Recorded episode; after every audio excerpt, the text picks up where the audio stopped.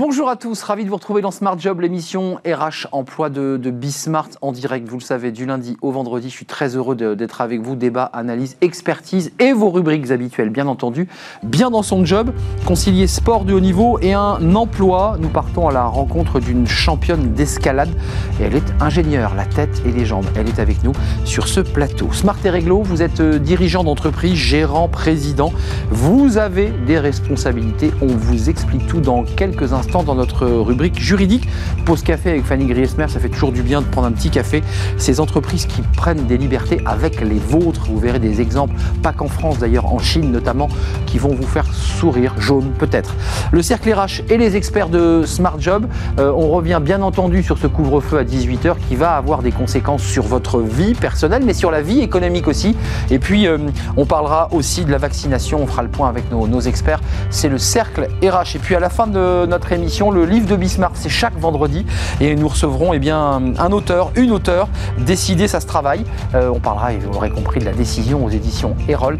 Euh, Marine Balançard, l'une des auteurs, sera avec nous à la fin de notre émission. Tout de suite, bien dans son job, on va prendre un petit peu d'altitude.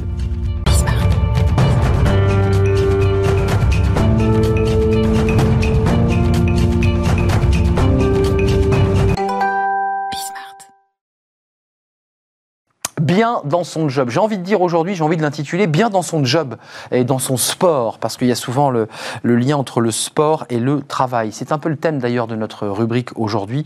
On accueille Fanny Gibert. Bonjour Fanny. Bonjour. On est très heureux de vous accueillir. Euh, alors pour ceux qui ne vous ont pas vu arriver, c'est-à-dire personne, vous êtes venu en skateboard et je vais vous présenter évidemment. Vous êtes championne d'escalade en bloc c'est-à-dire en salle pour ceux qui font de, l'escalade. Euh, médaille de bronze au championnat du monde de bloc en 2018 et 2019. Euh, vice-championne de France combinée, vous nous expliquerez le lien en 2018. Championne de France bloc 2015, 2017, 2018, 2019. Membre de l'équipe de France depuis 2010. Voilà pour le palmarès. Préparation de 2024. On reviendra sur euh, bah, ce faux pas pour Tokyo, mais on nous dit peut-être que Tokyo n'existera pas, qu'il n'y aura pas de JO. Mm. et vous êtes ingénieur, euh, ingénieur euh, mécanique, on reviendra sur votre profession, euh, à la RATP, et vous intégrez une forme de, j'allais dire, de, sport-études professionnelles, c'est comme ça qu'on peut le dire?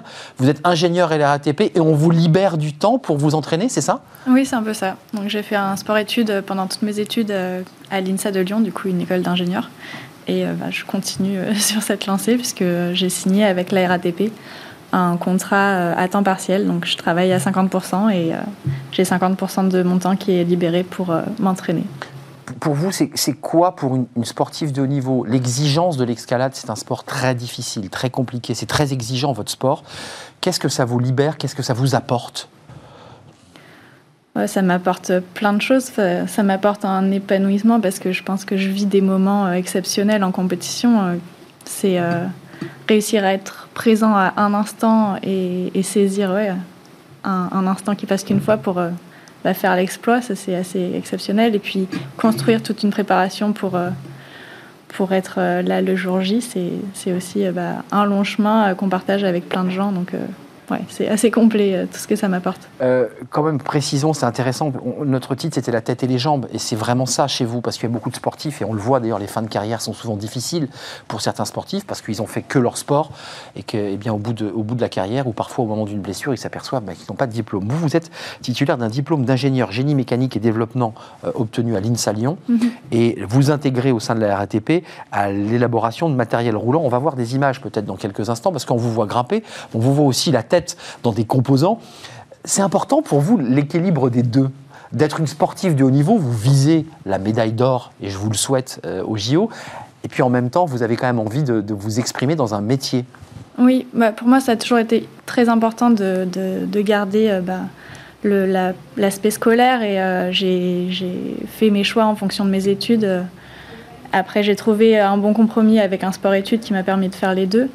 Et en fait, tout au long de ma carrière, c'est quelque chose qui était difficile à gérer, mais qui m'a, je pense, vraiment porté. Euh, et important pour vous l'équilibre des Oui, très important parce que ça permet de, bah, quand on fait quelque chose, on le fait à fond et on oublie un peu l'autre partie. Et dans les deux, il y a des moments de stress et, des moments où on a besoin d'évacuer et où c'est important de, de, voir autre chose.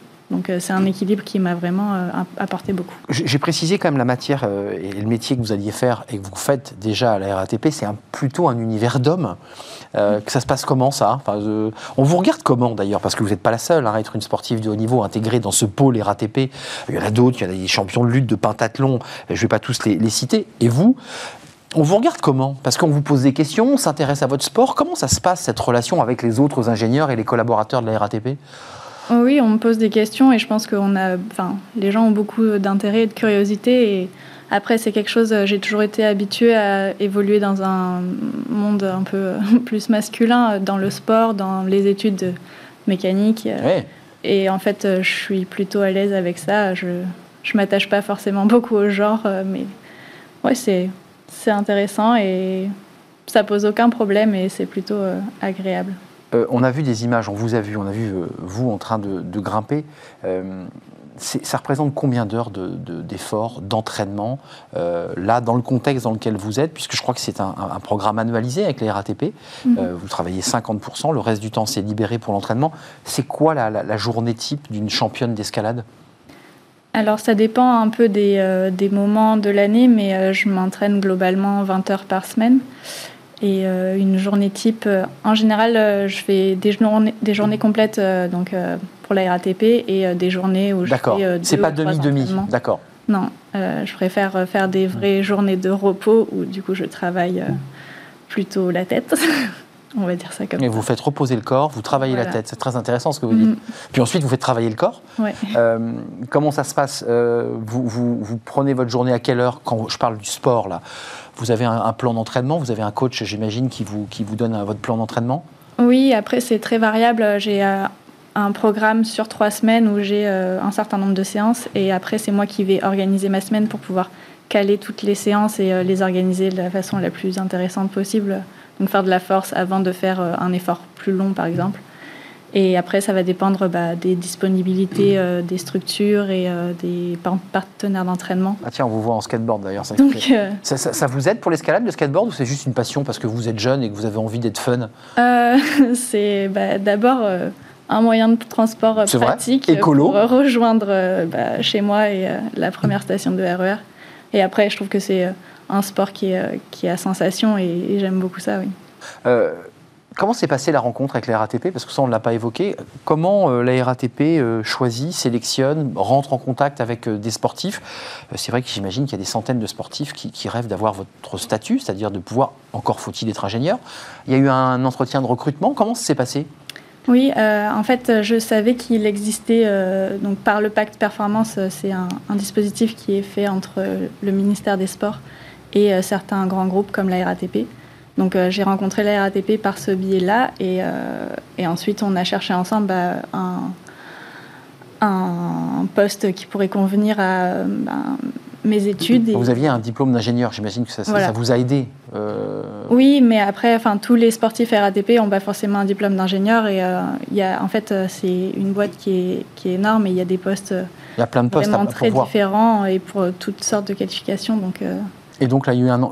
et ensuite, j'ai fait un, entretien, un, entretien, euh, un processus d'embauche classique.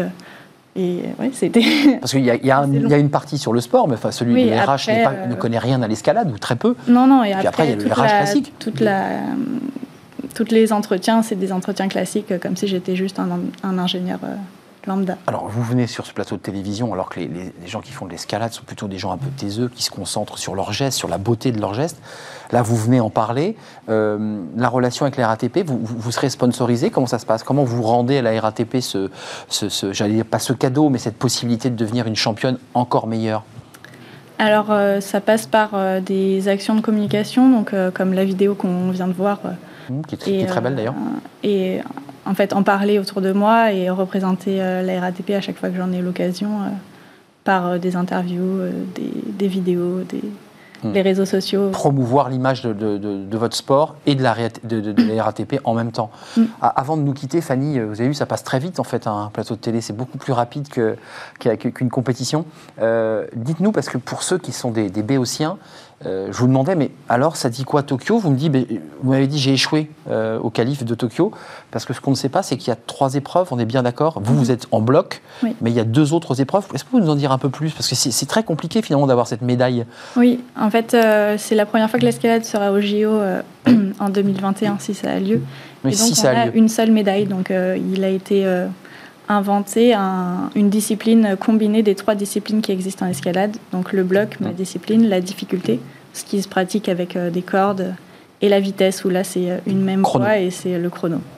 Euh, et, là, vous, votre spécialité, c'est le bloc, on est d'accord, hein, parce que vous, on a vu vos titres, vous êtes une des meilleures sur le bloc, mais le problème, c'est qu'il faut travailler aussi le reste. Oui. Donc vous avez des, dans votre programme, j'imagine, des plans d'entraînement pour la corde, pour le travail de la corde Oui. Oui, et ça faisait deux ans que je m'entraînais pleinement pour se combiner, et ça a été un travail pour tous les athlètes, puisqu'on est tous spécialistes et personnes et eh oui. combiner.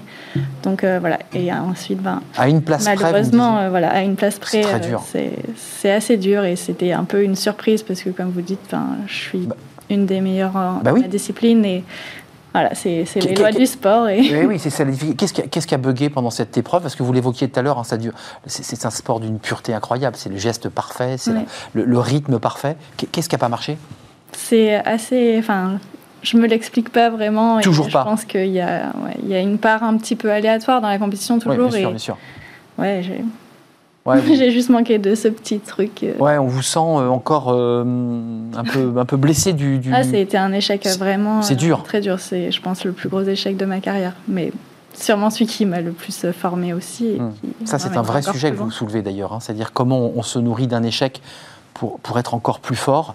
et là, vous vous sentez plus forte à travers l'échec, en, essayant de tenir compte de, de ce qui s'est passé le jour de cette compète. Oui, parce que ça me paraissait tellement insurmontable et de me rendre compte que finalement j'ai réussi à, m'en sortir et, et, que je suis encore capable de m'investir dans un projet aussi énorme vous êtes toujours vivante, Fanny Gibert, et, je vous souhaite d'avoir cette médaille, en tout cas de, briller euh, au JO de, Paris, puisque votre objectif maintenant c'est 2024, mhm. qui, sont, euh, bah, qui, est un bel objectif pour justement vous entraîner. Et vous êtes une, sportive euh, à la RATP, ingénieure, je rappelle, hein, c'est la tête et les jambes, ce qui est intéressant. Merci Fanny, c'était un vrai plaisir de vous accueillir. Vous avez laissé votre skateboard à la sortie, vous allez le reprendre, parce que c'était pas une blague, vous êtes vraiment venu avec votre skate. bah, écoutez, je vous dis bon vent, parce qu'on on dit pas bonne chance. bon vent pour la suite de vos compétitions, puis la joie que vous mettez dans votre sport. Merci Fanny. La suite de notre programme, alors on va revenir là, euh, on va quitter un peu l'altitude, les cordes et les, blocs, on va s'intéresser à une rubrique juridique, c'est Smart et Réglo, et aux responsabilités du chef d'entreprise, du président, du gérant de société. Il en a beaucoup et on va les expertiser euh, dans quelques instants. C'est tout de suite. Dirigeant d'entreprise, bah oui, vous êtes dirigeante et dirigeant, puisqu'on fait aussi de, l'inclusion dans, nos, lancements. Vous êtes nombreux à nous regarder, euh, vous êtes jeune dirigeante, jeune dirigeant, vous avez des responsabilités. Alors souvent, on est un peu enflammé par la joie de créer son entreprise sans trop voir évidemment les, responsabilités. On en parle avec Arnaud de Villiers de Lille-Adam. Vous êtes juriste expert en droit des affaires chez euh, SVP. Euh, concrètement, nous, on a choisi, et vous l'avez choisi, cette rubrique, de nous en parler. Pourquoi c'est si important d'expliquer quand même un peu le, code de la route du dirigeant? Bah, c'est important parce que euh, eh bien, le dirigeant ne se rend pas forcément toujours compte de l'ensemble des, responsabilités qu'il a. C'est-à-dire que très paradoxalement, euh, et nous, on le voit au quotidien avec les dirigeants qu'on peut avoir, au, euh, je dirais, euh, au téléphone. Hein. Ah bon? J'ai ça? Ah bon? Oui, c'est un petit peu ça. Bah ouais. que ils sont souvent un petit peu décomposés.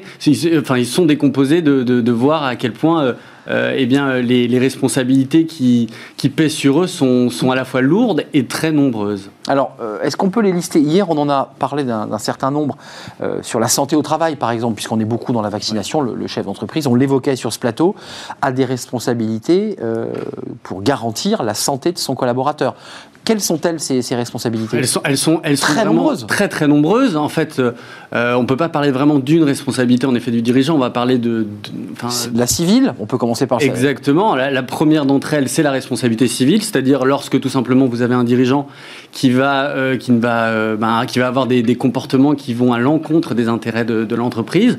Alors ça peut se traduire de différentes manières. Ça peut se traduire par ce qu'on appelle des fautes de gestion classiques, c'est-à-dire dans le quotidien de, de, de l'entreprise, le, le dirigeant va commettre euh, une faute. Ça peut être euh, par exemple le fait d'octroyer des rémunérations un peu trop importantes à ses, aux salariés. Ça peut être le fait de, de ne pas payer les créances de la société en temps et donc du coup se retrouver avec des intérêts moratoires. Bon. Il y en a, euh, il y a un panel de fautes de gestion qui est extrêmement importante, mais ce, sont deux, deux exemples. Il y a aussi également le fait de, de ne pas respecter euh, les statuts de la société. Ça, arrive très souvent. Fixé le jour de la création de l'entreprise. Fixés exactement, qui sont finalement la, La loi. Constitution, en fait. hein. C'est la Constitution, c'est la loi des associés en fait, et euh, évidemment le dirigeant est le premier à devoir les respecter, et euh, il ne les respecte pas forcément toujours. Arnaud, responsabilité pénale, ça on en a beaucoup parlé dans les médias mainstream. On parle beaucoup de la responsabilité pénale. Euh, quand on va au pénal, c'est sérieux. On dit attention, il y, a des, il y a des risques euh, au pénal. En général, le dirigeant dit oui, effectivement, je vais faire attention. Alors ça, c'est le niveau 2 de la de- responsabilité, si- j'ose dire. C'est oui, il y a, il y a évidemment euh, ce, ce risque-là hein, qui, qui, euh, qui est présent. Alors, le- les, les textes pénaux sont d'interprétation stricte, donc euh, il faut véritablement avoir eu un comportement euh, ben, soit euh, délictueux, soit carrément criminel pour, pour en arriver là, mais c'est des choses qui peuvent, qui peuvent évidemment Assez rare, arriver. assez rare. C'est assez rare, mais C'est une bon. épée de Damoclès souvent qu'on brandit. C'est une épée de Damoclès, mais on voit quand même, euh, et on le voit notamment dans, dans- dans les médias, euh, qu'il ben, il y a des dirigeants de temps en temps qui sont euh, condamnés. On entend évidemment très souvent parler de l'abus de bien social, euh, qui est, on va dire, une, une infraction assez euh, médiatique. On avait vu il y a quelques années Jean-Marie Messier, et plus récemment ben, le président de Nissan, euh, qui est, alors qui n'a pas été condamné, hein, je crois que c'est l'instruction est en cours, mais Absolument. Qui, euh, qui euh, est euh, suspecté d'avoir utilisé les, les fonds de l'entreprise pour notamment organiser des, des La- soirées. L'affaire not- Carlos Ghosn, hein, c'est Ah, clair. hein, notamment son anniversaire au château de au château de Versailles. Versailles, qu'il conteste d'ailleurs. Bref. Exactement. Non, mais ça n'a pas été, il n'a pas été Il n'a pas été condamné. y a- il y a- il y a la prise illégale d'intérêt aussi Oui, absolument. Alors, prise illégale C'est- d'intérêt. c'est plus compliqué, là. oui, alors on, souvent, on dit le patron, il confond la carte bleue de l'entreprise avec sa carte bleue. C'est souvent ce qu'on entend quand on parle de PME, quand on parle de petites entreprises, Oui. qui ne sont pas des affaires médiatiques. Oui, alors on va, on va plutôt justement, quand il confond, euh, on va dire justement les, les, euh, les deniers de, de l'entreprise et euh, on va dire son, son compte bancaire personnel, on va plutôt aller sur justement l'abus de bien social généralement ou l'abus de confiance. L'abus de que, confiance. on ne peut pas utiliser l'abus de bien social dans toutes les entreprises et notamment dans les, dans les sociétés civiles. Donc on va utiliser l'abus de confiance. Euh, y a, là, ça, c'est le volet pénal. C'est effectivement quand le, le- le patron fait des, commet des actes délictueux et que c'est prouvé par la justice, parce qu'après, Mhm. il faut qu'il y ait quand même un jugement. Euh, il y a aussi une responsabilité très forte lorsque l'entreprise va mal. Absolument. Et Là, il est en première et- ligne. Et je dirais que malheureusement, c'est une responsabilité qui est un petit peu à la mode parce qu'on se retrouve aujourd'hui avec beaucoup d'entreprises qui vont pas bien euh, ben, avec, Ah oui. la, avec la crise sanitaire. Et euh, donc, évidemment, c'est une responsabilité qui, euh, qui intervient de plus en plus. Alors, c'est à modérer quand même. C'est-à-dire que c'est une responsabilité qui ne pourra être engagée qu'à partir du moment où il y a eu une faute du dirigeant et que cette faute est la cause directe De la situation. de la situation Ouais, là, aujourd'hui, Exactement. C'est-à-dire que dans l'état actuel des choses, la plupart du temps, c'est pas la faute du dirigeant, ça va être euh, eh bien euh, la faute, euh, ça va être malheureusement la faute de, de, de, l'économie et de la situation euh, de la situation sanitaire. Arnaud, qui, qui attaque qui? Parce que c'est compliqué là. euh, mettons le Covid de côté. C'est un salarié, c'est un délégué syndical qui, qui- qui va lancer une procédure expliquant que si la situation de l'entreprise est en mauvais état, c'est c'est la directe. Qui, qui prend les, qui prend le lead là? Alors c'est souvent ça va être un créancier de l'entreprise. D'accord. Euh, La banque, par exemple? Exactement, c'est-à-dire que ben on va se retrouver dans une, avec une société qui n'a plus d'argent, euh, donc il faut bien, on peut pas tondre un œuf, donc il va bien falloir évidemment trouver quelqu'un euh, euh, eh bien qui va pouvoir payer, et ça peut être en effet le, le dirigeant qui euh, peut se substituer à la société pour payer tout ou partie de- du passif social de l'entreprise. Euh, avant de nous quitter, c'est intéressant pour essayer de le reconnecter au concret, parce que là, on est sur, des, un paysage très théorique de Oui, ces responsabilités. Mais vous, dans votre structure, euh, expert juridique, quelles sont les questions que vous posent en ce moment les chefs d'entreprise, justement, eu égard aux responsabilités qu'ils ont? Bah, c'est beaucoup lié justement euh, à la situation euh, sanitaire, c'est-à-dire qu'il se pose énormément la question de Qu'est-ce que je peux faire pour les protéger? Qu'est-ce que je peux faire pour, euh, pour me protéger? Et il y, a, il y a plusieurs façons de se protéger hein, lorsque lorsqu'on est dirigeant, parce que évidemment le, tableau que je viens de dresser est relativement noir, mais il y a évidemment des, des, des solutions qui existent. Oui, c'est... Il y a à la fois des solutions qui existent pour limiter ou on va dire en partie ou, euh, ou, en totalité de sa responsabilité. Et vous avez aussi des solutions qui permettent de limiter les conséquences de cette responsabilité, qui sont souvent des conséquences financières. Parce que, évidemment, au niveau pénal, on peut aller en prison, mais c'est relativement rare. Très rare. Généralement, c'est de l'argent. Hmm. On paye des amendes, on paye des dommages et intérêts. Donc, la première des solutions qu'il faut mettre en place quand on est dirigeant, et ça c'est très important, c'est des délégations de pouvoir.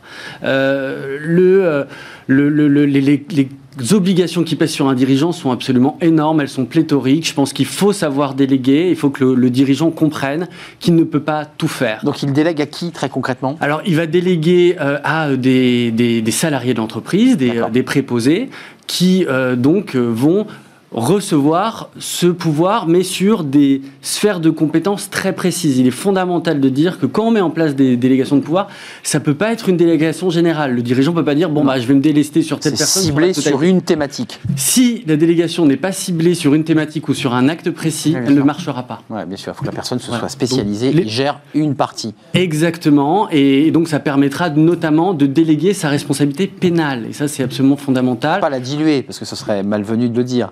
Ben, en quelque sorte, un peu. Bah, la diluer, si, parce que euh, si jamais il y a une infraction qui est commise et qu'on a mis en place une délégation il de le dirigeant ne sera pas responsable pénalement. On pourra pas, il ne pourra pas s'exonérer de sa responsabilité civile, mais il pourra s'exonérer de sa responsabilité pénale. Merci Arnaud de Villiers euh, de l'Île-Adam. Merci d'être venu sur notre plateau de nous éclairer, à, la fois pour faire un tour d'horizon général, mais aussi pour le, faire un focus sur la réalité aujourd'hui de, bah, des patrons qui, qui appellent votre structure. Je rappelle que vous êtes juriste expert en droit des affaires chez SVP. Bah, vous revenez quand vous voulez, ici ou dans notre débat. Vous avez vu qu'on a des, débats sur notre euh, plateau. La suite de notre programme, on va faire une petite pause café, tiens, avec euh, Arnaud peut-être, euh, avec Fanny Griesmer évidemment. Vous allez voir, on va, on va quitter la France là, avec des exemples drôles, je ne sais pas. C'est tout de suite. Une pause café. Alors, je vous ai un peu vendu le, caractère drôle et joyeux de, la chronique. Je peut-être me suis-je un peu emballé, Fanny? Non, non, non. Euh, je ne sais pas si vous allez rire, mais en tout cas, euh, hier, on évoquait l'idée d'être surveillé par des logiciels euh, qui surveillaient les télétravailleurs. Là, on va quitter la France parce que bah, y, a comme ça des, règles un peu étranges que, que, des entreprises essaient de mettre en place. Racontez-nous. Je trouve ça extravagant. C'est vrai que je vous avais promis euh, hier, Arnaud, de, de vous faire voyager. Alors, je vous propose ce matin de partir euh, en Chine, direction la province de Guangdong, à la découverte de cette entreprise où la liberté la plus primaire, celle d'aller aux toilettes, est fortement remise en cause. Cette entreprise chinoise, Anpu Electric Science and Technology, a récemment mis en place un système sanctionnant les employés euh, qui se rendent aux toilettes plus d'une fois par jour. Concrètement, les employés devaient s'enregistrer auprès de leurs responsables, oui, avant d'aller aux toilettes. Et au-delà Comme à l'école, hein. bim, la sanction, sanction bien sûr financière, vous l'aurez compris. Euh, fin décembre, sept employés de l'entreprise ont reçu une pénalité de 20 yuan, qui correspond à peu près à 2,50 euros, pour s'être rendus plus d'une fois aux toilettes, et dans la journée en plus, donc c'est vraiment très restrictif, une amende déduite de leur prime mensuelle. Euh, l'affaire a été rendue publique, hein, heureusement, Des membres du personnel ont dénoncé cette pratique sur les réseaux sociaux, les médias s'en sont fait l'écho. La réponse de l'entreprise, euh, assez savoureuse, je cite, Nous sommes impuissants, le fait est que les employés sont paresseux au travail. Hmm. D'accord. Donc pour eux, perdu en tout cas, ils assimilaient l'idée d'aller aux toilettes comme d'une sorte de pause déguisée. C'est un peu ça. C'est ça. En fait, hmm. euh, voilà, la direction a avancé le fait que certains employés en profitaient pour euh, prendre une petite pause, même fumer dans les sanitaires, et que euh, globalement, voilà, ils, perdaient beaucoup trop de temps dans les toilettes avec des petites pauses pipi intempestives. Donc si je comprends bien, ils peuvent quand même continuer à aller aux toilettes quand, quand, quand bon leur semble, puisque ça s'est mal passé quand même. Bien sûr. On est d'accord. L'histoire ne dit pas si les pauses étaient chronométrées pour avancer le c'est terrible. la raison de, la perte de temps. En tout cas, rassurez-vous, la pratique est illégale. L'entreprise a donc été forcée de modifier son règlement et de rembourser également euh, ses employés. Alors on revient en Europe, Fanny, avec un exemple qui n'est plus lié évidemment à l'idée de, pousser les salariés à travailler plus, mais à mieux les protéger. Là aussi, c'est un, poussé à l'extrême C'est incroyable ce que vous allez nous raconter. Alors là, c'est vrai qu'on rentre en France avec un petit peu de technologie dans nos bagages. On va faire une petite halte du côté de Gien, dans le Loiret, un mmh. département qui vous est cher. Le Loiret. Pour lutter contre le Covid-19, euh, le fabricant suédois de produits d'hygiène E-City veut mettre en place un nouvel outil au sein de ses différents sites, notamment celui de Gien, qui emploie près de 500 personnes. Il s'agit d'un petit boîtier anti-rapprochement physique. Mmh. Donc concrètement, vous avez un petit boîtier, vous le mettez autour du cou ou autour de la taille.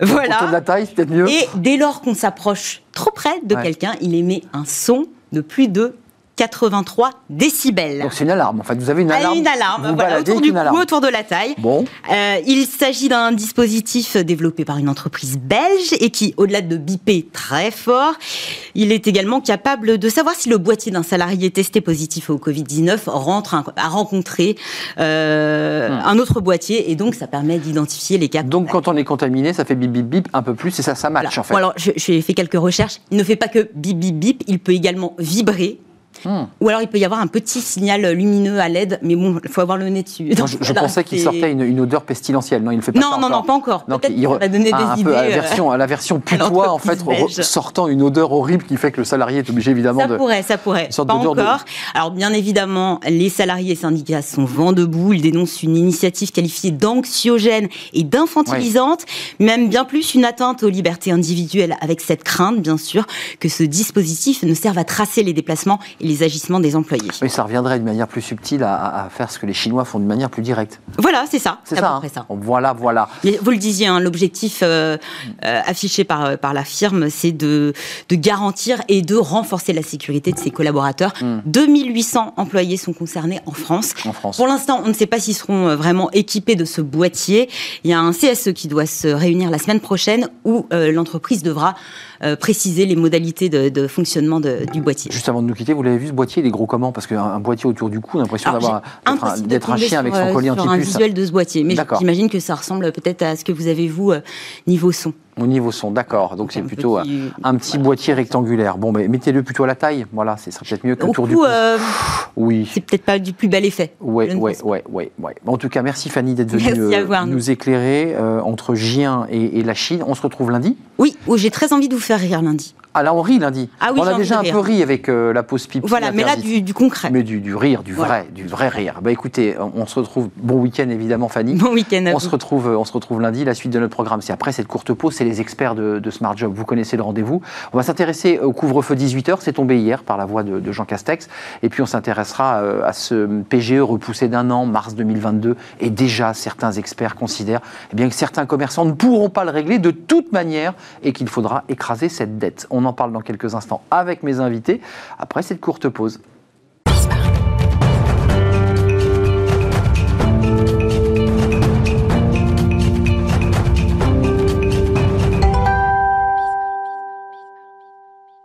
Soldes.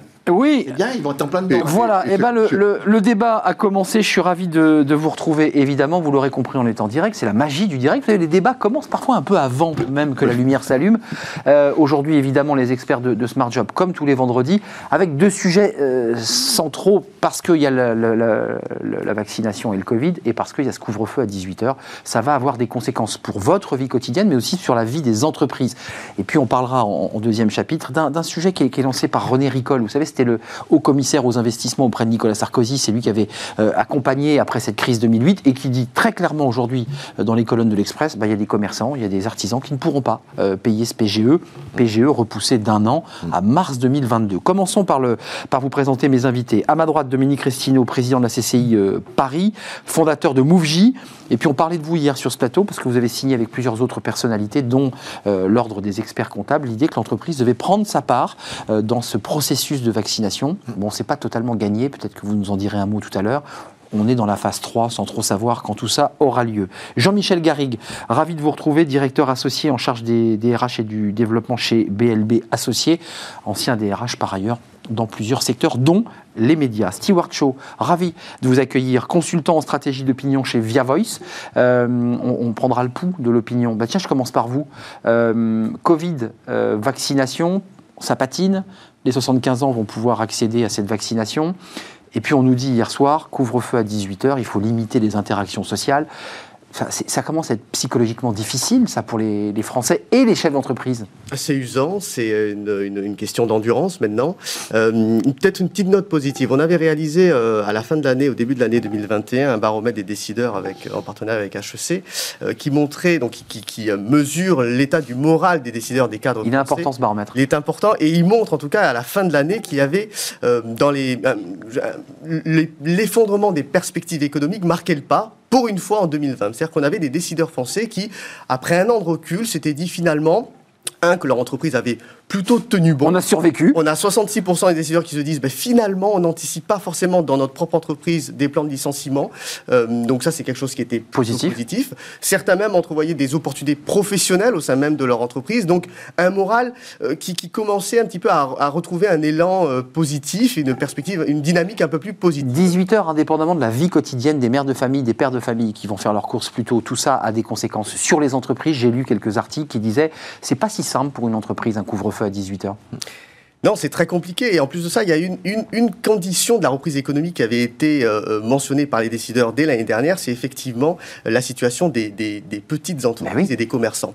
Euh, plus de la moitié des décideurs estimaient qu'aucune reprise économique n'était possible s'il y avait et s'il a persisté cette situation aussi difficile euh, des, euh, des petits commerces et, et- et des petites entreprises. Dominique Restino, couvre-feu à 18h, on n'a pas le choix, c'est le Premier ministre qui l'annonce pour des raisons sanitaires, de sécurité sanitaire. Enfin, personne ne le remet en question, mais néanmoins, euh, à, à 15 jours, on va voir la phrase de, de- de Jean Castex qui dit euh, attention, c'est 15 jours, hein, si dans 15 jours, dans moins, au moins 15 au moins 15 jours, Au moins pour le- 15 jours. mais si on découvre qu'il y a une- un, un pic épidémique, on va se retrouver en situation allemande, c'est-à-dire un confinement total. Vous dites c'est c'est bon, bah, c'est c'est- bah, mieux que rien, 18 heures, parce que si on a un confinement total, de nouveau patatras. Bon, c'est mieux que rien, certes. euh, en même temps, c'est ce qui vient d'être dit. 18 heures, c'est quand même pas simple pour que les gens vivent, pour que les gens fassent leurs courses. Je pense au, au commerce, euh, tout simplement. Euh, on se retrouve dans une situation où on ne sait plus où aller. Si on doit aller travailler, si on doit aller faire ses courses. euh, alors, ça va se reporter sur le week-end, je l'espère en tout cas. Mais il y a un point qui est extrêmement important pour moi. Une décision. euh, moi, je ne la, la partageais pas, donc le redis. Une décision, et notamment pour les métropoles, pour l'Île-de-France et pour Paris. Moi, je préside la Chambre de commerce de Paris. euh, euh, les, Ça colle les- pas les à 18 heures comme horaire. hein. non, c'est surtout que ça colle pas, c'est que les, les, les soldes ont été euh, décalés. Décalé, absolument. euh, sous, sous différentes raisons, comme quoi les commerçants doivent re- refaire des marges. Moi, je, je pense toujours que attention à qu'il n'ait pas, à ce qu'il n'ait pas une double peine et qu'ils se retrouvent avec des stocks sur les bras et qu'ils n'arrivent pas à faire de n'arrivent non écouler, plus. bien sûr. Et là maintenant, et donc il va falloir trouver une solution parce que les soldes ça va- devaient commencer à partir du 13-14, Mmh. d'accord? Donc là, on va rentrer dans la période des soldes où on est là. en plein confinement, ce week-end Mmh. où on est en plein confinement. Donc là, il y a un véritable problème et il faut vraiment reprendre les choses en main par rapport aux soldes. Donc vous faites un focus parce qu'il y a, il y a- il y a la- les bonnes nouvelles venues de, de HEC et du baromètre d'entreprises un peu plus grosses, mais là, ce que vous nous dites, c'est que le, le- le tissu économique des petites entreprises, des commerçants, il souffre, on est d'accord? Oui, alors il y a avec, Jean-Michel le- Garry. avec l'OCED, l'OCED, le- l'Observatoire euh, consulaire des, euh, de, de la Chambre de commerce de Paris-de-France, il y a un chiffre. Aujourd'hui, c'est les défaillances. Euh, de- de- au, au- au départ, c'est moins 35%. Alors tout le monde se dit, euh, comment est-ce possible? C'est moins 35% pour, pour l'instant parce que, et grâce à ce qui a été mis en place par le gouvernement, par la région, clair. par la mairie de Paris.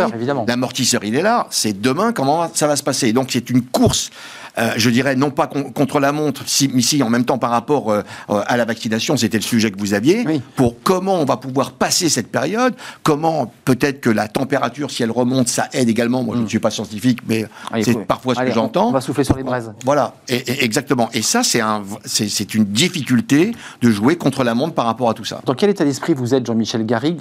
Focus entreprise aussi, parce qu'il y a les mères de famille, il y a les salariés qui bossent dans les entreprises, mais il y a des entreprises.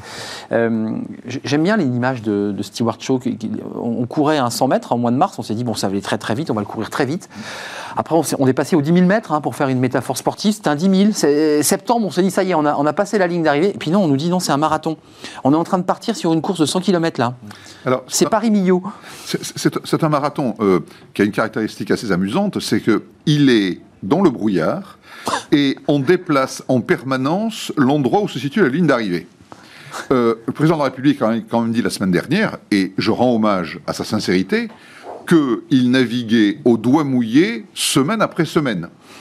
Ce qui est quand même un extraordinaire aveu d'impuissance. Ce n'est pas une critique dans ma bouche. Je préfère Hmm. Non, être mais- à ma place qu'à la sienne. La zone est incertaine, Mais la, situation est incertaine. incertaine. On n'arrête pas de déverser des torrents d'argent euh, sur l'économie. On, en a déjà parlé plusieurs fois euh, euh, après le premier confinement. Et on va en parler. Et on, va, rembourser. et on va en parler. Beaucoup d'efforts sont faits. C'est incontestable.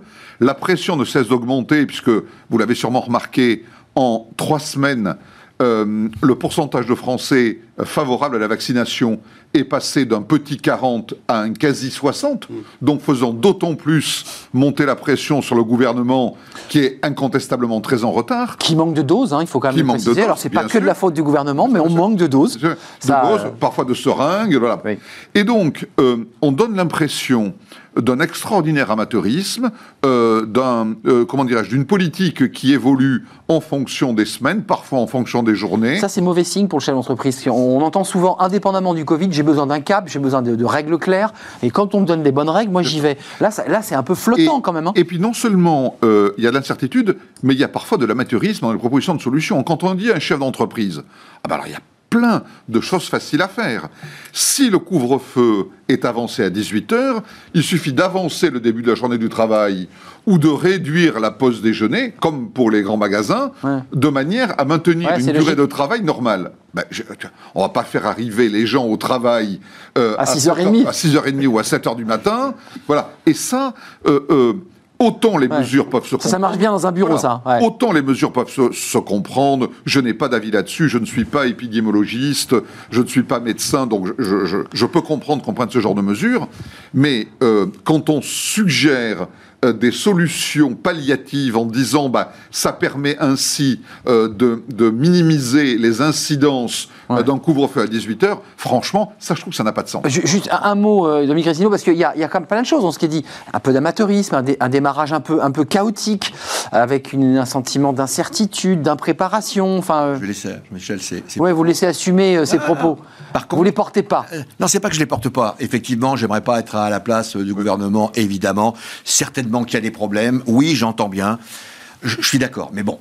Euh, je reviens sur ce que Jean-Michel disait concernant euh, il n'y a, qu'à réduire le- la durée de Oui, ça, repas. dans le bureau. pas. Moi, j'ai des euh, mes collaborateurs. Il y en a bon nombre qui sont bien évidemment en, en- en- en télétravail, mais parfois une journée ils viennent travailler euh, et, et parfois on est obligé qu'ils viennent travailler.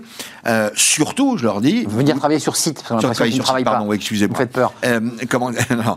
Euh, et, et surtout, je leur dis, et j'ai j'ai également des gens et des jeunes en, en- en alternance, je leur dis, vous arrêtez de travailler, vous déjeunez et Ouais. vous allez marcher. Vous ne restez pas dans Vous le restez bureau. pas à votre bureau en mangeant Surtout votre petit pas, plat. surtout pas. Il y a besoin de s'oxygéner, c'est extrêmement Mm, bien important. sûr, bien sûr. Et il faut qu'ils puissent s'aérer parce que là, sinon, il va y avoir des, des- des- des choses très graves de plus en plus. Mais euh, on a une situation de flou, de brouillard. On court un marathon dans des conditions difficiles. Parfois, on perd nos chaussures. On n'a pas forcément les bons crampons qui vont bien. Mais il faut quand même courir. Il faudra passer cette ligne. Il n'y a pas de doute. Euh, quand René Ricol, qui est quand même pas n'importe qui, c'est un monsieur qui a accompagné le président Sarkozy en monsieur. 2008, quelqu'un qui compte euh, dans le paysage, au commissaire à l'investissement à l'époque, qui Ancien patron des experts comptables. et ancien patron d'expert comptable et qui est aujourd'hui à la tête Ouais. d'un très gros cabinet. Donc c'est quelqu'un qui est plutôt euh, incontesté, qui dit regardons la vérité Sage. et sage, regardons la vérité en face. Nous, on, va devoir, il le dit clairement, on va voir cette phrase, euh, Fanny Grismer est en train de la chercher dans, dans- dans son carton, euh, il va falloir, euh, c'est écraser la dette. En un mot, on assume l'idée que malgré le report d'un an du PGE, c'est ce qu'a dit Bruno Le Maire hier, on ne paiera pas. Qu'est-ce que vous en pensez? Parce qu'il y a cette dette qui est quand même un petit peu là, le, le- le caillou, gros caillou dans notre chaussure. Alors certains disent on la paiera, mais on prendra le temps. Et d'autres disent on la paiera pas. Moi, il y a deux points. Euh, pour répondre à votre question, euh, effectivement, il y, a, il y a un baromètre qui vient de sortir dans les échos qui montre que finalement la dette n'est pas du tout dans la préoccupation spontanée Ah des Français. Ce qui est assez, ce qui est assez euh, déjà, c'est un, c'est un, c'est Ah, un fait qu'il faut, qu'il c'est faut- qu'il faut, intéressant, ça. Voilà, qu'il faut Bah, c'est pas. observer ouais. avec. Mais c'est un peu chiant, on regarde pas trop quand même. Hein. voilà, donc donc Ouais. c'est- c'est c'est en tout cas une inquiétude qui va finir par, j'espère, se, se, se poser, mais qui n'est pas spontanément, en tout cas dans l'esprit collectif. Mais lui, il a remis sur la table, René Ricol. Absolument.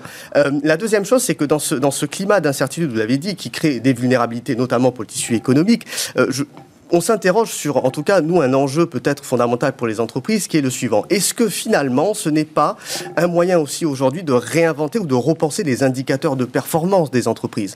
On a un, baromètre qui va sortir avec June Partners, via Voice, euh, qui montre que les chefs d'entreprise, finalement, en 2020 et au regard de l'année 2021 et des années qui viennent, vont faire des focus différents sur des indicateurs qui ne seront plus forcément peut-être l'évolution du chiffre d'affaires, la capacité de production, mais qui vont être peut-être la fidélisation des clients, motivation des collaborateurs. Comme on remet en question le PIB sur le plan macro. Essayer non pas de renoncer à, des, à des indicateurs, mais peut-être... La course au profit, on commence à réfléchir autrement. Quoi. en tout cas, on ne la regarde plus comme étant l'indicateur prioritaire de performance cette hum. année, en essayant peut-être de se rassurer sur d'autres indicateurs mais qui sont tout aussi importants. Ça, c'est un sujet, je dirais, très macro, l'idée qu'on remet aussi en question tous nos indicateurs, qu'on repense notre modèle. Mais excusez-moi de revenir à quelque chose de très pragmatique. Vous les avez en face de vous, les commerçants, les entreprises.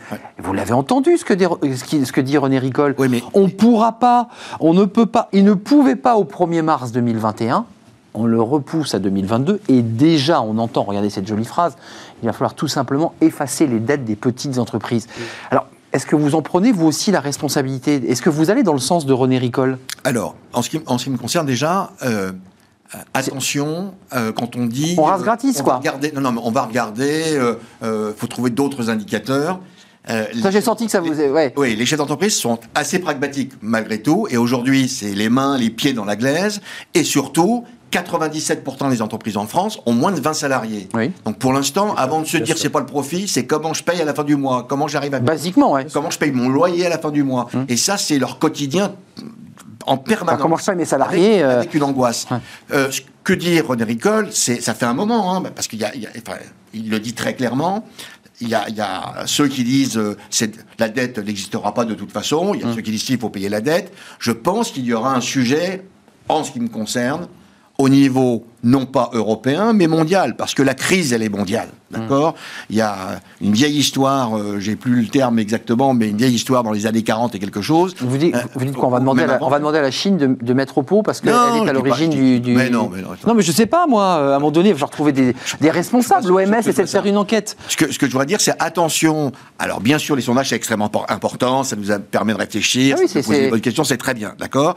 Mais les chefs d'entreprise aujourd'hui, les commerçants aujourd'hui, c'est comment j'ouvre demain matin et comment je ferme ce soir à 18h. Dominique Restido, sans vouloir insister, je donne la parole à Jean-Michel Garry, comme vous êtes à la tête de cette CCI Paris, vous êtes à la tête d'un réseau hein, très impressionnant de PME, de commerçants. Est-ce que vous entendez ces petites phrases de commerçants qui vous disent « je suis tellement pris à la gorge que je ne pourrais pas payer » Évidemment. Évidemment. sujet, quand, je vous ai euh, le, récit de 35% de défaillance en moins, c'est étonnant. Donc là, ils vous disent on peut pas. Contre-cyclique et tout ça, mais en réalité, non, mais 35 en moins de défaillance. Mais c'est parce qu'elles vont arriver. Elles vont arriver. J'étais euh, à l'installation du tribunal de commerce de Paris euh, cette semaine. Je peux vous garantir qu'ils s'apprêtent et ils savent qu'il va y avoir des problèmes qui sont devant. D'accord Le tribunal Alors, je, sais, à, je sais que le gouvernement, bien sûr, essaye de faire tout ce qu'il peut et, et, le moral est extrêmement important dans, dans, dans ces moments-là. Mais pour l'instant, cette course contre la montre, ce, ce, ce vaccin qui doit se, se, se, développer partout, je veux dire, et en plus, il y a des, il y a des, des enjeux des variants. Euh, voilà. il y a des variants et il y a notre entreprise française qui, qui, a du retard. Il faut quand même en parler un tout petit peu. Jean-Michel Gary, la dette. Parce que vous savez, René Ricol, il y va assez cash. Hein. Il dit écoutez, arrêtons de vendre du rêve, euh, que ça soit 2021 ou 2022 ils pourront pas payer. il me pardonnera ce, terme, mais la ricolerie, euh, elle est contagieuse. ça ne concerne pas du tout euh, les entreprises, en tout cas pas exclusivement les entreprises. C'est à tous les niveaux. Comment vont faire les ménages pour rembourser leurs dettes? Comment vont faire les entreprises pour Comment vont faire les États pour rembourser leurs dettes? Pour l'instant, c'est la Banque Centrale Européenne euh, qui fait office, si je puis dire, de prêteur sur gage, si vous me permettez l'expression. Mais c'est un... À des taux très faibles. À des taux très faibles. Mais euh, c'est en fait une espèce d'avatar collectif, une sorte d'ectoplasme. Donc c'est quoi? Il faut faire la grande conférence de Paris, vous savez, comme quand il y a une guerre, on fait une conférence de Paris, on se met autour de la table. Plutôt c'est la conférence du monde, là. et, non, mais c'est la conférence où tout le monde se réunit et dit, bon, comment on, règle cette affaire? On n'en est pas là. On va faire une espèce de Bretton Woods moderne, si C'est ça, c'est exactement ça. C'est Bretton Woods. Un Bretton Woods moderne, parce que tous les pays du monde euh, sont euh, dans la même situation. Euh, sauf ceux euh, qui sont euh, les maîtres de leur propre économie et de leur propre monnaie. La Chine en est un très bon exemple. La Chine pourrait en profiter pour ne pas s'associer à un accord mondial en disant mais écoutez, chez nous tout va très bien, euh, l'économie va Ouais. bien, la monnaie va bien. J'évoquais, ouais, bon, la le, le virus est parti Non, de, mais- de mais ce pays. Non, mais cette question Bien sera un des éléments de l'équation. Enfin, je me Mais permets de le le dire. réveil, le réveil, qu'il soit un an plus tard, comme euh, le, le propose le gouvernement, ou qu'il n'intervienne jamais, comme dit René Ricol, en disant les entreprises ne seront pas en mesure de rembourser, il y a bien un moment où il va falloir se mettre autour d'une table Oui. Pour au décider. plan, mais- au plan, Bah oui. au plan d'un département, au plan d'un pays, au plan d'un continent et au plan d'un monde, en disant qu'est-ce qu'on fait? Précisons quand même que ces PGE, pour ceux qui ne seraient pas au fait, ce sont des banques hein, qui, qui ont monté des dossiers avec les, les personnes qui, On est d'accord euh, bah, attendez, c'est les banques, mais c'est garanti par l'État à 90%. à 80%. Donc ça, c'est- au final, c'est l'État qui récupère la dette. hein. D'accord La banque va dire attendez, je vous rends la créance. Il y, a eu, il y a eu une très belle collaboration entre les banques, parce que c'était du Non, boulot qu'on- qu'on- qu'on jouait le jeu, on est avec les pays euh, Mais- également, et l'État. Enfin, c'est l'État qui garantit. Euh, avant de nous quitter, vous, vous évoquiez, je, je voulais avoir votre point de vue parce que Même si les banques, 10%, ça peut être important quand même. hein. bah, c'est ce que j'évoquais, euh, j'allais le dire. 10%, c'est quand même euh, pas une Bien petite sûr, ardoise hein, bien qui sûr, reste sur les bras des banques, hein, sur Bien le sûr. volume des, prêts euh, garantis. Bien sûr. Euh, la vaccination, parce que là, on est passé, c'est une information importante que nous donnait Jean-Michel Garrigue. Les Français étaient très anti-vaccins. Puis là, on voit quand même la réalité des faits, c'est qu'on nous dit de manière très pragmatique. Si vous ne faites pas vacciner, on va rester avec le masque pendant 10 ans. Globalement, c'est ce qu'on nous dit. Euh, ça joue, ça, cet, élément-là, en se disant soyons pragmatiques. Quoi. Si on se fait vacciner, on gagne la bataille. En termes de stratégie d'opinion, en tout cas, je pense qu'il y a eu un- une erreur du gouvernement de se dire de trop de prudence. Mais bien sûr. une opinion qui sera plutôt Le favorable. fameux comité du Conseil économique Absolument. et social, Je pense que la trop de prudence a amené une sorte d'hésitation, de crainte de quelque chose qui, peut-être qui, qui nous était euh, caché. Et là, pour le coup, les- les études d'opinion sont aussi performatives de ce point de vue-là, puisque plus on fait des études, plus on voit que les gens sont vaccinés, plus on se dit finalement qu'il n'y a pas de risque, et Bah plus on a une, une amplification de- du taux d'adhésion. on a vu les premiers qui sont pas alités malades. On se dit, bon, bah après Et puis on a un euh, retour d'expérience des autres pays aussi. Bien en sûr. Israël, euh, moins de 50%, enfin ceux qui ont été vaccinés, il y a un taux euh, d'incidence sur la, sur la viralité du, du- du virus qui, qui descend de plus de la moitié. Donc ça, ça marche, quoi. Ça, et, ça- et ça- qui- ça et qui a marché sur le volume, hein, si je Et peux me permettre. marché sur le Israël, volume, les, les absolument. Israéliens sont allés en masse, plus d'un million huit cent mille vaccinés. Vous y avez fait référence, Arnaud. J'ai effectivement co-signé euh, Oui. une tribune avec Dans le JDD. quelques-uns dans le JDD euh, pour euh, inciter les chefs d'entreprise à inciter l'ensemble des personnes. C'est pas, pas gagné quand même. Hein. Non, c'est pas Non, gagné. c'est pas mais- gagné. Non, mais là, vous mettez une pierre, vous dites. Il y, a, il y a un joke en ce moment, je ne sais pas si vous avez vu circuler sur les réseaux sociaux, c'est euh, un Allemand, un Américain, un ceci, un cela, et un. Français. Le Français, il veut rien du tout, il veut rien du tout, il veut rien du tout. Et on lui dit, euh, non, non, mais vous, on on n'a pas de vaccin, on peut pas. Ah non, je veux le vaccin maintenant. Donc c'est totalement contradictoire. Bon, c'est un petit peu d'humour. Voilà. C'est un peu d'humour. Euh, non, mais concrètement, cette vaccination, c'est c'est la clé de notre réussite. J'évoquais Sanofi d'un mot, je- j'aimerais qu'on en dise un mot, parce qu'il il y a un vrai débat de doses. On nous a donné un nombre de doses, on, on va gérer euh, la pénurie, là. C'est ça l'idée, non? Ah bah, On gère la pénurie. Alors, euh, l'idée. C'est terrible de dire ça, hein, parce que beaucoup de Français disent Mais c'est quand ma, date à moi Alors l'idée d'origine, je ne suis pas spécialiste, mais pour avoir lu quand même pas mal d'articles là-dessus, c'est qu'il y avait, ce qui est d'ailleurs extraordinaire, d'habitude il y a un vaccin pour Mais là- un virus. Là, il y en a Là, on se retrouve avec une dizaine d'entreprises. qui sont pas tout à fait le les mêmes, d'ailleurs. Qui, ne sont, qui, qui sont dans, en plus de cinq familles Bah oui. vraiment différentes, et une dizaine d'entreprises de laboratoires au plan mondial, soit seules, soit en association, devaient euh, fournir euh, différents vaccins dont euh, la, la somme permettait des espoirs pour beaucoup, euh, de la plupart de la population. Mais là, on voit qu'il y a quand même une difficulté de Il y a production, même. hein. Il y a certains, vous l'avez vu, certains vaccins euh, qui ont été retoqués parce que en phase 2 ou en phase 3 des essais préliminaires, ils ne rendent pas, enfin ils n'ont pas le rendement euh, Et escompté. je leur dis, il y avait notre entreprise française, qui est assez mondiale d'ailleurs, Sanofi, qui a annoncé, c'est un coup dur, bah, ça ne sera pas avant décembre.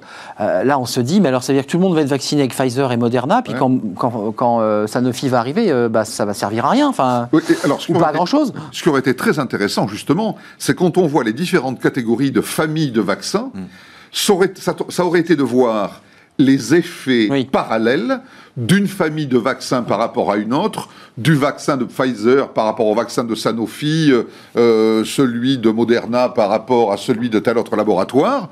Pour l'instant, les deux seuls vaccins qui sont administrés sont de la même famille. Ce sont les plus euh, rapides à produire. Ce sont ceux dont les effets ne sont peut-être pas les, les plus importants, mais en tout cas, qui, euh, les vaccins sont sont- peuvent être administrés rapidement. Ils, seront, ils sont plus chers pour l'instant. Et ils sont plus chers. On- n'a pas encore fait comme pour la dette, on regarde pas le coût, mais là ça coûte cher. hein. Pfizer, ils sont chers. Voilà. Et, et Euh, en plus, ils sont d'autant plus chers que comme ce sont les seuls à pouvoir Euh, euh, produire Ils ont la main. Eh oui. euh, voilà. C'est une entreprise, c'est ça que vous nous dites. Voilà, voilà. voilà. Plus Euh, on produit, plus c'est cher. un, un dernier mot de conclusion sur ce Euh, Je vaccin ne laisse pas dire ça, moi, Arnaud. Non. C'est une entreprise à dire que les entreprises, c'est voilà, Bah, je profite du système. elles ont besoin de faire une marge, enfin. Je- euh, je- elles font une marge, les entreprises. Voilà. Sinon, ça- ça Bah, marche je sais pas si Warcho a Non, mais souri. a Vous un n'allez pas nous amalgame tirer les oreilles. parce pas. Voilà, d'accord. Donc vous me rectifiez sur Oui. l'idée qu'attention, Oui. euh, l'entreprise n'a pas tiré sur la corde sur le, le coût du vaccin Alors, je- parce qu'elle avait le monopole. C'est parce que vous D'accord. avez généralisé aux entreprises. C'est ça. Vous avez raison. C'est Voilà. bien de se prendre un petit coup de règle avant, à la Eh, fin d'un débat. Clac, absolument. le coup de règle de Dominique Restino. Voilà. Merci Dominique d'être venu président de la CCI Paris, fondateur de MoveJ. Vous y êtes très très attaché. Et puis la volonté de vacciner euh, dans l'entreprise. Alors ça, c'est une autre histoire parce que là, il faut organiser euh, tout le processus technique. Ouh là là là là, que ça a l'air compliqué. Et les soldes, les soldes. Et les soldes, déplacez-vous, c'est 18h au maximum. Euh, commencez pas les soldes à 6h30, ça sera fermé, c'est une boutade. Stewart Shaw, merci, consultant en stratégie d'opinion chez Via Voice. Et merci à Jean-Michel Garrick, directeur associé en charge des RH et du développement chez BLB Associés. C'était un plaisir d'avoir ce débat avec vous dans le cercle des experts. Restez avec nous, c'est le livre de Smart Job. On parle de la décision, bah, ça tombe très bien, parce que décider en ce moment, c'est compliqué. On est dans le brouillard. On en parle avec l'auteur d'un livre.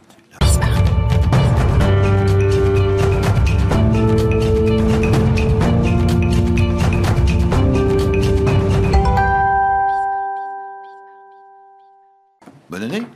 Bonne année. Bonne année. Vous avez vu, on est encore en direct. Tout le monde se dit des petites gentillesses. Alors bonne année à vous, bonne année à vous tous. Je l'ai encore le droit de le dire jusqu'au 31. Donc je vous l'avais déjà souhaité. Euh, Marine Balançard, merci d'être avec nous. Merci. Vous avez forcément écouté le débat qu'on a eu. On fait un marathon dans le brouillard qui vient évidemment faire euh, écho euh, à votre livre Décider, ça se travaille, édition Erol, que vous avez écrit avec Marine de Chérizet et avec une préface de Jean-Louis Etienne. Je précise que vous êtes directeur DG du cabinet de formation conseil à Riséal.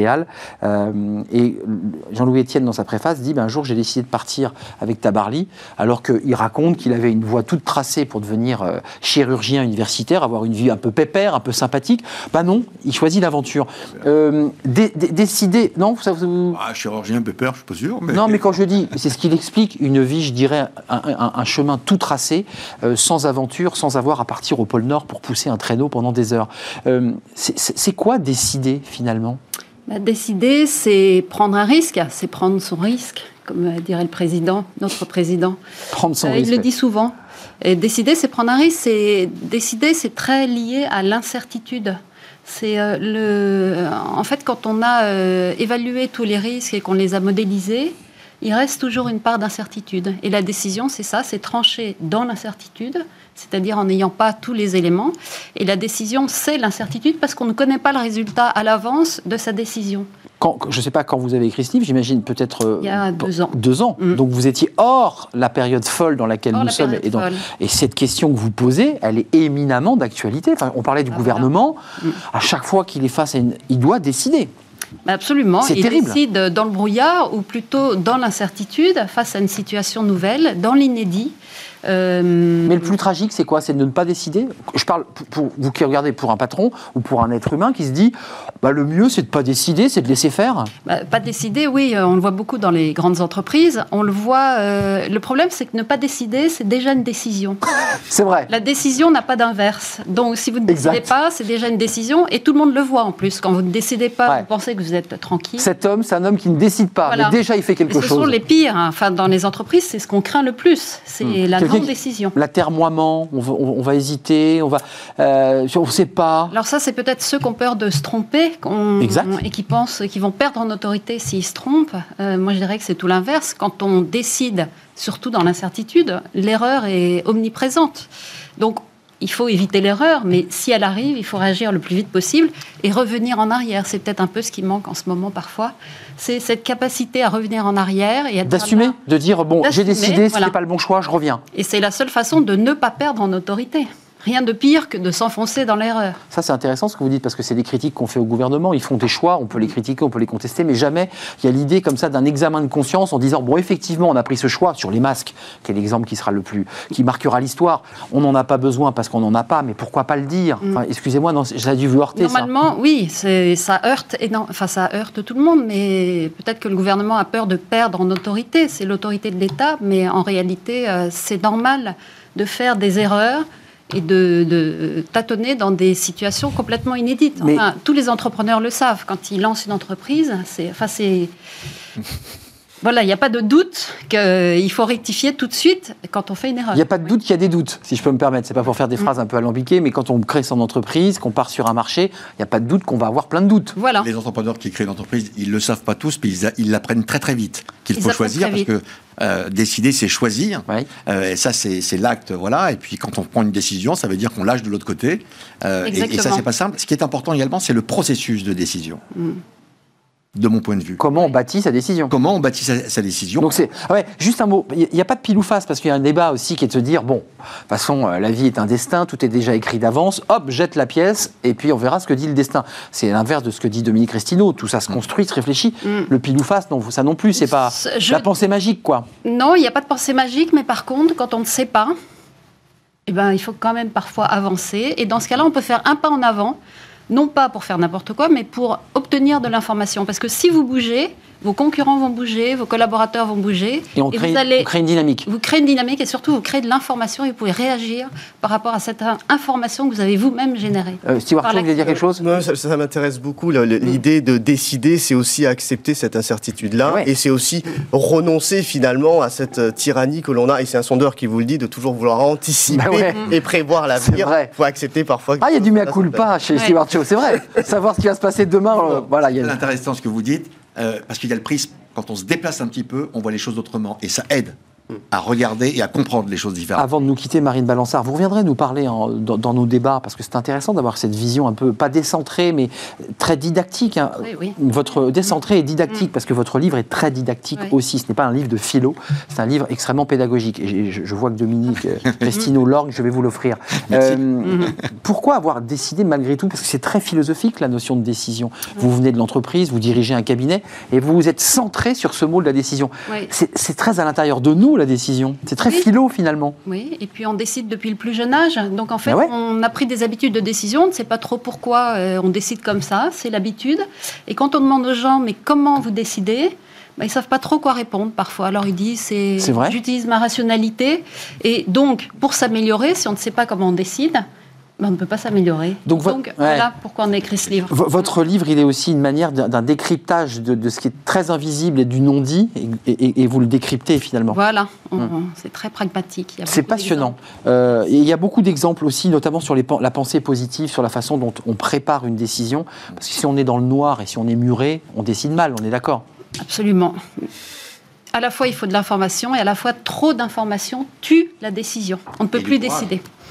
Et courage. ouais, Mm. ouais, il faut du courage, parce qu'il faut se jeter. Mais il faut trancher et puis il faut faire le deuil, comme vous disiez tout à l'heure, des autres possibilités. Exactement. Donc il faut accepter euh, de se lancer dans un chemin et d'occulter les autres au moins un temps. Passionnant, hein, vous voyez, il y a pas mal de mots qui circulent au- autour de la, psychologie, presque de la psychanalyse Mm. autour de la décision, parce que ça va chercher très très loin une Voilà. décision en fait. Fondamentaux de la personne humaine. Exactement. Merci Voilà. Marine Balançard, Merci. Marine de Chérizet qui est votre co-auteur, préface de Jean-Louis Etienne. Décidez, ça se travaille, on a vu ce, ce livre aux éditions Erol. Je n'oublie pas l'éditeur. Merci de m'avoir accompagné, Stewart Shaw et Dominique Restino jusqu'à la fin de cette émission. Je remercie toutes les équipes. Euh, je remercie euh, eh bien notre réalisateur euh, dont le nom m'échappe, mais il- voilà, je le remercie. Nos équipes du son, je remercie euh, euh, notre euh, Jérôme qui, qui a accompagné nos, nos invités. Je remercie Fanny Griesmer. Et évidemment, ça les fait beaucoup rire en régie. On se retrouve lundi. Bon week-end à tous. Portez-vous bien, évidemment. Attention, samedi, c'est 18h. C'est le couvre-feu. Allez faire les soldes, vous a dit Dominique Restino. Ben voilà, on ira. Bon week-end. À lundi.